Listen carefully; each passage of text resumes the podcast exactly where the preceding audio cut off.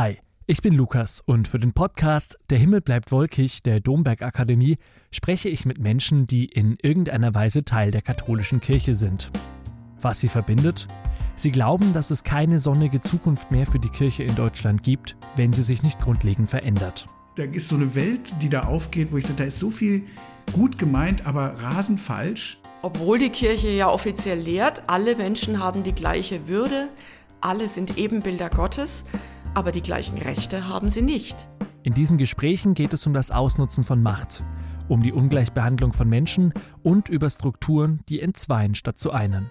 Ich habe ganz oft ein intensives Gefühl von, ich habe da mal eine Frage. Also und zwar nicht, äh, nicht so ins Blau hinein, sondern ich, ich bin wütend und ich möchte irgendwo eine Richtung haben, ich möchte meine Fragen adressieren.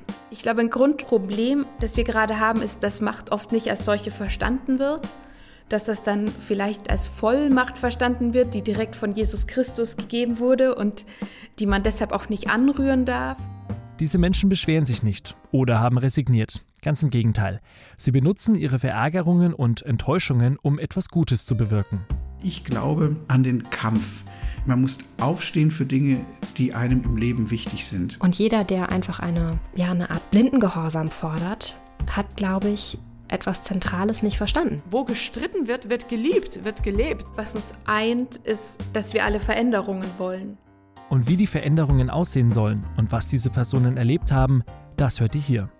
Ein Podcast über tiefgläubige Menschen, die manchmal Nervensägen sind, Gleitschirm fliegen, ins Deutsche dolmetschen und gelegentlich Fährten lesen. Das ist Der Himmel bleibt wolkig.